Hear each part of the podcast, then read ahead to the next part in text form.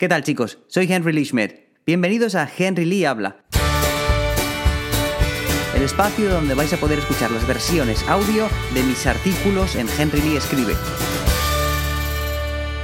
El artículo de hoy es...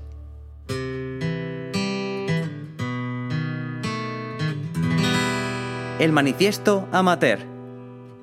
¿Pero tú vives de esto? Esta sencilla pregunta puede levantar ampollas e incendiar rápidamente una conversación, especialmente si un músico forma parte de ella. Es un tema peliagudo entre los miembros del gremio, ya que viene acompañado de un componente emocional que dificulta la reflexión objetiva. Tampoco yo me he librado de ese debate interno, y a menudo me he preguntado cosas como ¿cuándo se deja de ser músico amateur para ser profesional? ¿Son categorías definitivas o se pueden dar pasos hacia atrás? ¿Hay alguna fase intermedia? En este artículo pretendo responder a estas y otras cuestiones, buscando aclararme yo y de paso sacar algo en claro que pueda ser útil para otros en mi misma situación. Conceptos básicos.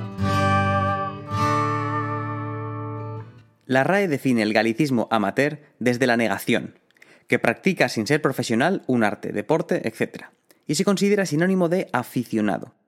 Al margen del esfuerzo o la ilusión que se le ponga, la clave aquí es no ser profesional. ¿Y qué es ser profesional entonces? Entre las acepciones principales de la palabra en la RAE encontramos esta, que practica habitualmente una actividad incluso delictiva de la cual vive. Si juntamos ambas definiciones, concluimos que aquel que no es profesional, es decir, el que no vive de ello, es por consiguiente un amateur. Podemos pasarnos 10 años tocando música, girando por España, grabando discos, haciendo entrevistas y rodando vídeos, que si no generamos un beneficio con ello, esto es, que nuestros ingresos sean superiores a nuestros gastos, seguiremos en la casilla de salida. Al menos conceptualmente. El segundo trabajo. Mientras que en estilos como el rap, los cantantes hablan abiertamente del dinero que ganan con sus canciones, alardeando chulescamente de ello, en el rock suele ser un tabú. Enmascarado como una apología de la creatividad y la cultura frente al frío y gris concepto del negocio, se entierra el tema al no querer admitir una incapacidad para sostenerse con la obra propia, teniendo que recurrir a otras fuentes de ingreso. A priori, nadie parece querer confirmar si vive o no de la música. Si nos vemos obligados a pronunciarnos, nos referiremos a aquello conocido como el segundo trabajo, una mentira autocomplaciente que busca esconder el hecho de que ese es generalmente nuestro verdadero y único trabajo. Como el asunto avergüenza y escuece a más de uno, se intenta maquillar al máximo. El segundo trabajo suele presentarse como un desagradable trámite, un apaño temporal, y se justificará porque hay que comer. Eso sí, en cuanto se pueda, lo abandonaremos para dedicarnos a jornada completa al sueño. Es cierto que algunos, en efecto, no tienen otro trabajo, al estar mantenidos por familiares directa o indirectamente. Será difícil arrancar de ellos tan deshonrosa confesión, aunque tampoco es que la vaya a demandar nadie. Esto es así porque gran parte de los músicos participa del engaño. En el fondo, quieren creer que es factible ser independiente económicamente solo con sus conciertos y las cuatro pinchadas puntuales en bares. Vivir de ello, sí, pero ¿por cuánto tiempo? La radiografía del sector musical en nuestro país es la siguiente. Siendo la clase media casi un animal mitológico, aquellos que acaban generando beneficios de la música se colocan en extremos opuestos. Por un lado, tenemos las estrellas consagradas y por otro, los obreros del rock, músicos todoterreno que tocan incansablemente, de gira hasta la extenuación, ganando lo justo para seguir adelante. Entre medias está la abrumadora mayoría de los intérpretes, los amateurs. Aun con todo, Muchos músicos luchan y finalmente consiguen ingresar un dinero decente.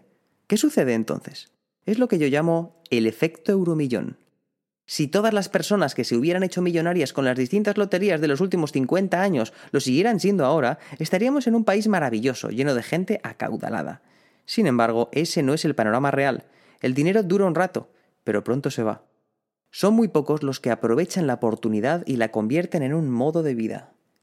Lo mismo pasa con la música una minoría alcanza a generar ganancias y de esta solo un porcentaje reducido puede mantenerse en el negocio con el paso del tiempo. Para muchos se trata de una trayectoria que apenas dura unos años, algo bonito que recordar antes de verse abocado de vuelta al temido segundo trabajo y a ser amateur otra vez. No todo es catastrófico.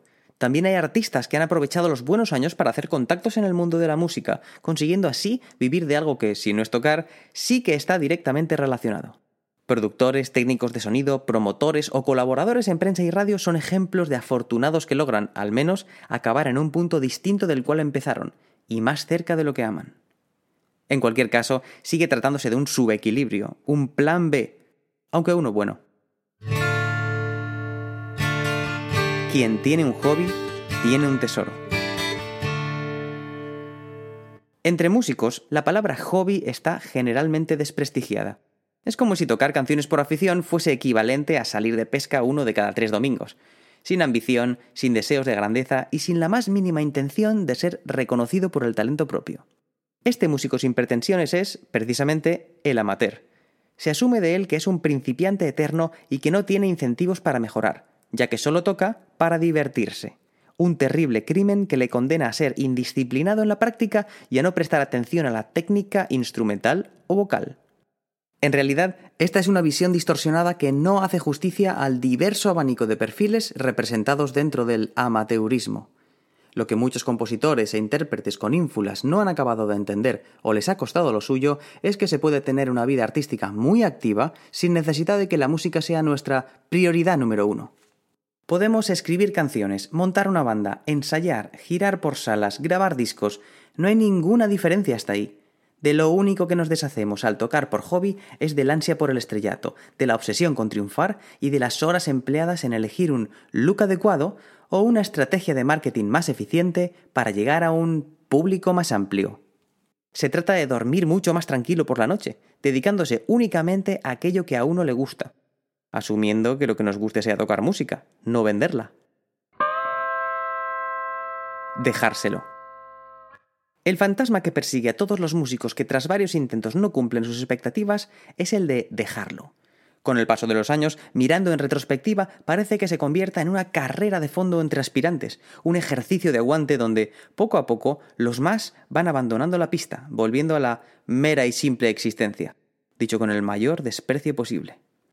Desde aquí quisiera levantar el ánimo de todo ese grupo de artistas insatisfechos y frustrados. Seguís teniendo a vuestro alcance lo más bonito de esta profesión, que es la posibilidad de crear, expresaros y transmitírselo a otros, aunque no sea a todos los que os gustaría. La presión autoimpuesta, el compararse con otros a los que les va mejor y la obsesión por los likes en redes o las entradas vendidas pueden servir para ponernos en movimiento inicialmente, pero llegados a cierto punto no deberían ser el motor de nuestra vida. En conclusión, podemos alargarlo todo lo que nos permita la esperanza y los ahorros, pero antes o después tendremos que asumir que no hay alternativa fuera de estas dos categorías, amateur y profesional. El limbo que existe entre ambas es tan solo el espacio entre el salto y tocar el suelo. O vuelas o te caes. Y no tiene sentido cabrearnos con la gravedad por dirigirnos de cabeza contra el asfalto, ¿verdad? No olvidéis consultar el blog siempre que queráis en medium.com barra I'm.